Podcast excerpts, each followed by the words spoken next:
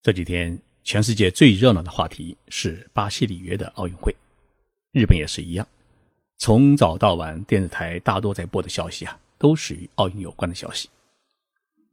日本现在的人口是一亿两千万人，它已经是一个体育强国，尤其在体操、排球、足球、游泳、花样滑冰、马拉松、举重和乒乓球等领域啊，成绩都是名列世界前茅。但是呢？日本没有中国那样的体育学校，这些奥运选手到底是怎样培养出来的呢？今天我们就来聊一聊这个话题。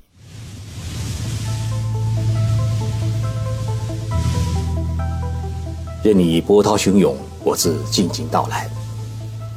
静说日本，冷静才能说出真相。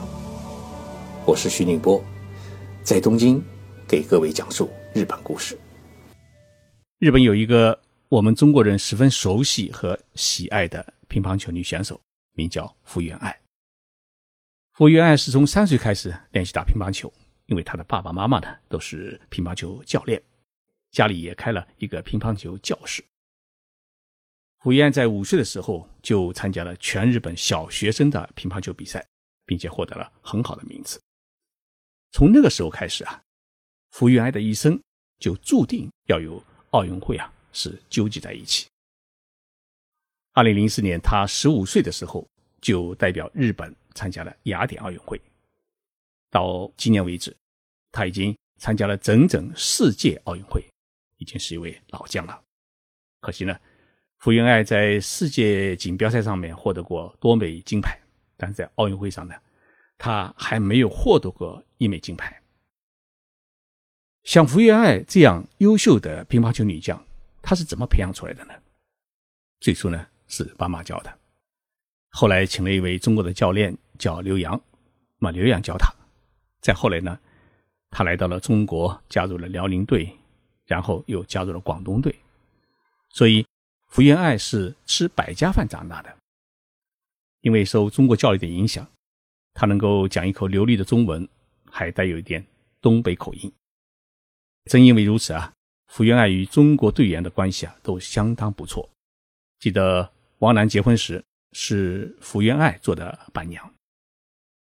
前段时间还爆出了福原爱帮张继科在日本是代购饼干，让网友们呢是惊叹不已。虽然福原爱与刘诗雯是对手，但是两个人呢却是一对好姐妹，所以好多人都怀疑福原爱到底有没有中国的血统。从福原爱的成长经历中，我们可以看出：第一，他没有经过专门的体育学校，只是进了一些俱乐部；第二呢，所有的学习训练费用呢，都是靠自己筹集。那么最初是靠家人，后来成名以后呢，是依靠广告形象代理费的收入。今年已经二十七岁的福原爱，哎，他虽然曾经被早稻田大学体育系录取过，但是因为没有时间上课。他也不得不中途退学。那现在他是什么身份呢？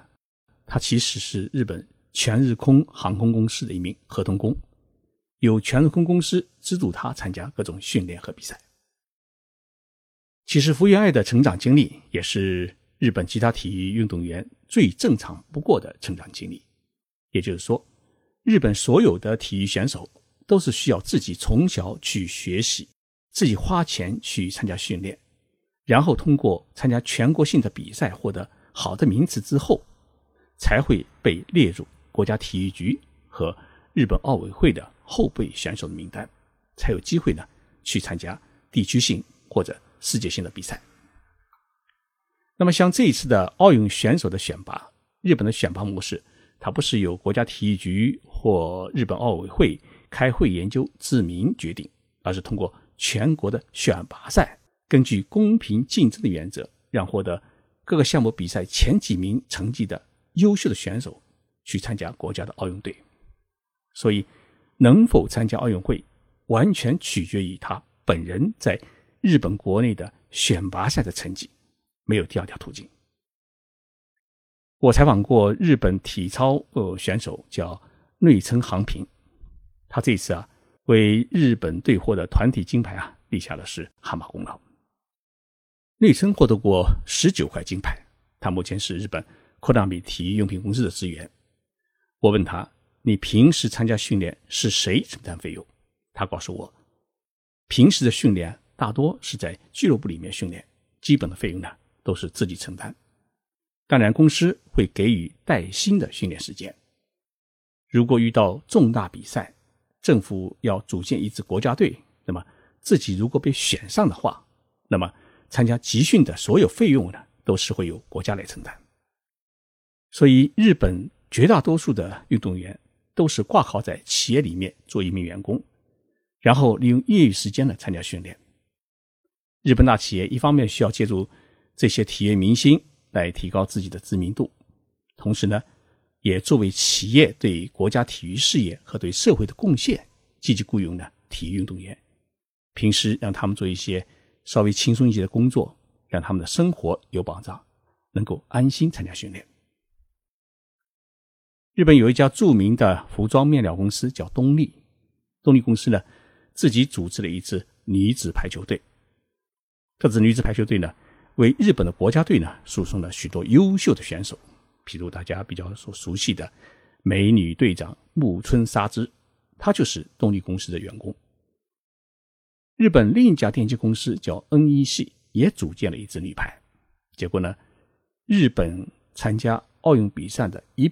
半的女排选手都是来自于这两家公司，等于是企业为国家养了一支球队。里约奥运会才刚刚开幕不久，到今天为止啊，日本队共获得了三块金牌、一块银牌、十块铜牌，奖牌总数呢排名在世界第八位，我们中国目前是第二位。那么，获得奥运奖牌的运动员在回国之后，他到底能够拿到多少的奖金和荣誉呢？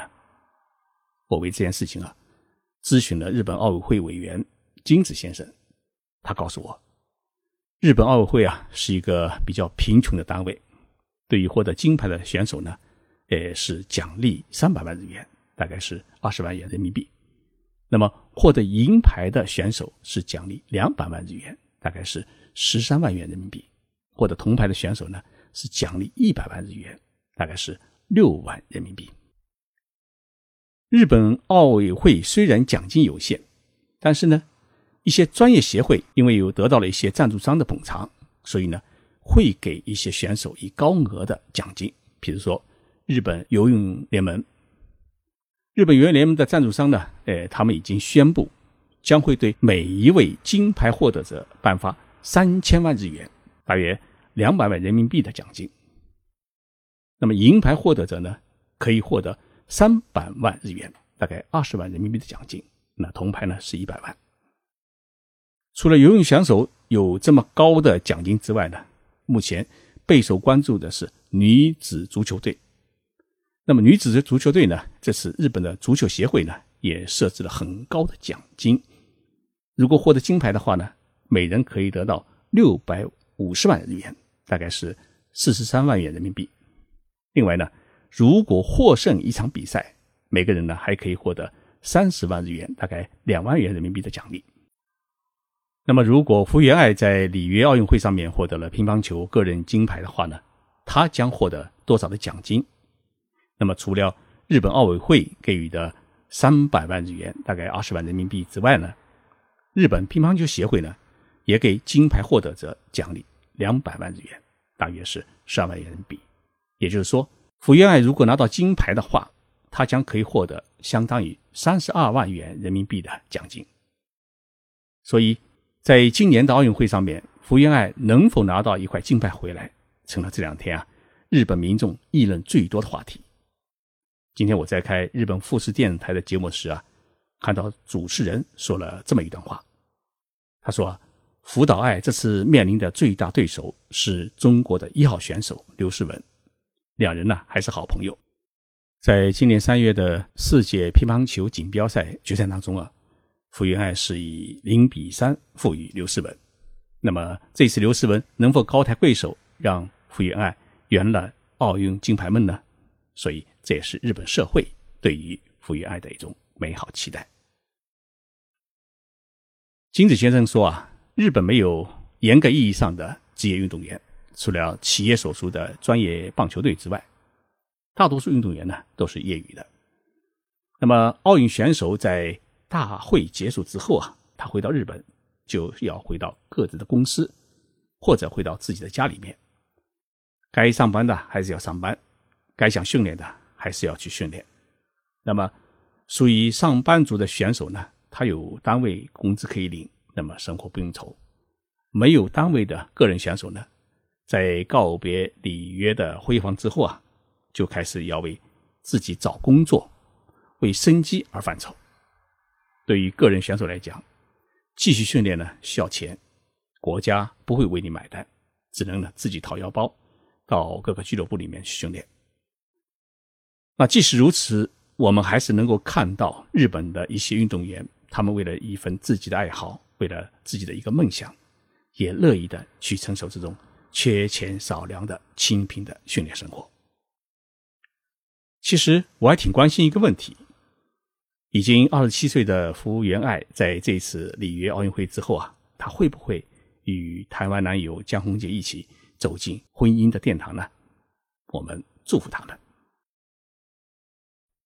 谢谢大家收听这一期的节目，我是徐静波，我在东京播报这一节目。计划去日本留学的听众朋友，请你们呢关注我的另一个专辑节目，叫《立足日本》。这一节目呢，全面介绍了去日本留学的过程，报考名校的途径，毕业后找工作、找对象的方法，以及如何在日本拿绿卡。请在我的徐静波电台的专辑中打开，就可以找到这一特别的节目。在上海的听众朋友，我们二十一号下午一点，在福州路的上海书城可以相见。哎，我在书城七楼呢，有一个讲演和签书会。期待大家的光临。